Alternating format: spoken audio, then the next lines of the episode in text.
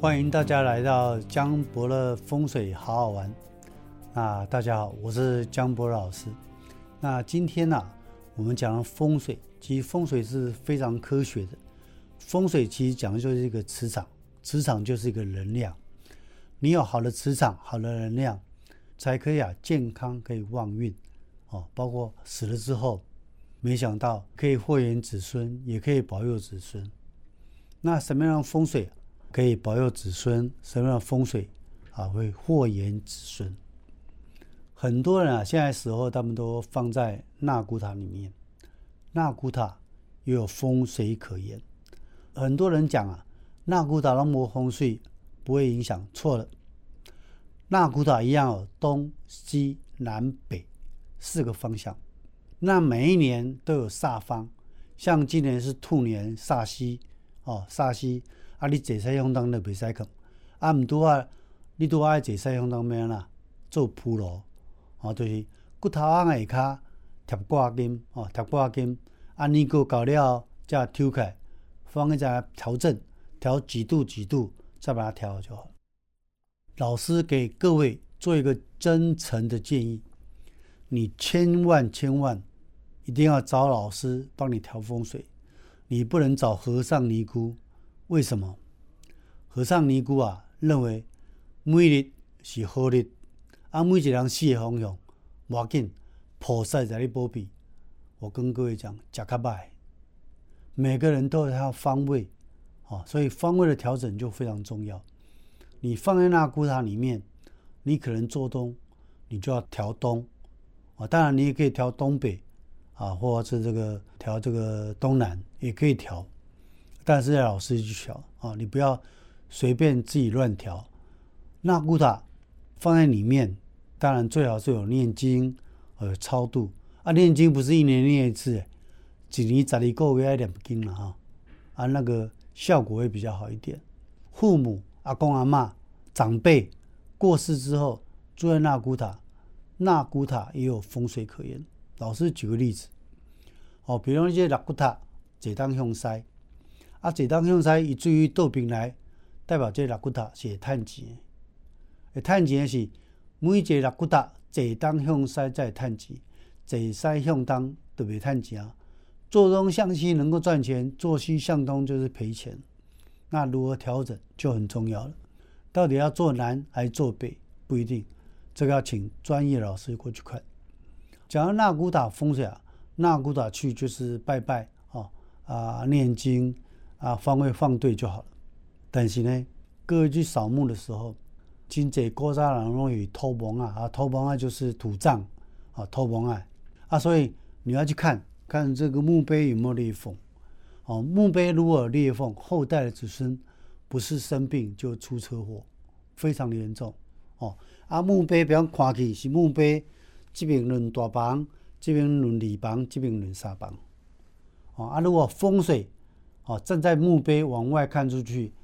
左边代表大房，中间代表二房，右边代表三房，啊，以此类推。啊，当然你不懂也没关系，找专业的老师去帮你看风水就好了，解决一切的问题。如果你去扫墓，老师发现很多的问题，比如墓顶哈，头前的墓顶啊闭起啊离开，最多是怎么做？大多数人十个有九个。拢是用水泥把它补满就好了，其实错了。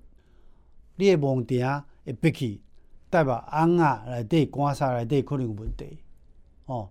所以这个时候要打开来看墓哦，这墓穴里面。假设你是土葬还没捡骨，老师建议十年十二年了棺材后去，你应该扣起来啊，风水好歹啊，当然老师一看再怎样哈。风水如果好的话，原地再下葬就好了；风水不好，就要迁走。另外，如果你去拜拜，看那个蒙古啊，就是咱蒙拜后边的蒙古，蒙古那拉布代表怎样？代表棺材啊，那个木头啊已经烂掉，啊木头烂掉了，啊上面的泥土就会垮下来，就会形成一个凹缝。哦，老师遇到一个遇到很多了，十月有高诶哦，真的很好笑。为什么？近年蒙古落去哦，就是摊下去之后，客人拿泥土把它填上去，再把它铺草皮，这个是一个错误的。这个就像一个死人躺在那里，他本来已经被上面的棺木把它压着，你要把它填土，哦，我得一拜，撸得撸惨，这个时候，就是要捡骨，再判断这个风水好坏，再把它移走。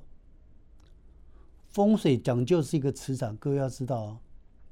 一门风水影响三代祖先的子孙啊，比如恁阿祖哦，恁比如恁这个阿公。哦，恁阿公就影响到囝孙、干阿孙，就影响到一门风水啊，大概影响一百八十年到两百年哦。所以为什么讲富不过三代啊？就是这个意思。三代啊，一代的话八十岁，三代两百几岁哦啊，所以墓的风水要特别特别的注意。如果你的墓穴旁边有树，就根会照入去。哦，照入去对家孙啊都无帮助。哦啊，这个树根盘生，重水猛架也动不掉。现在很多政府鼓励你树葬、海葬、花葬，老师要真诚的告诉你一句话：树葬、海葬、花葬，诶，子孙啊几乎上就上就死一半，这个是非常严重。海葬。就像水鬼变水鬼啊，你也可能害变水鬼啊。树葬、花葬，树根盘生，猛架也动不掉，猛架动不掉，伊就等来找子孙啊，上叫找到，上就有代志哦。所以这个非常非常重要，千万千万，老师再讲一遍，再讲十遍，千万不能树葬、海葬、花葬，否则子孙恐怕。都会出问题啊！以上跟各位来分享这一段江博的风水好好玩，也感谢你们的收听收看，再见，拜拜。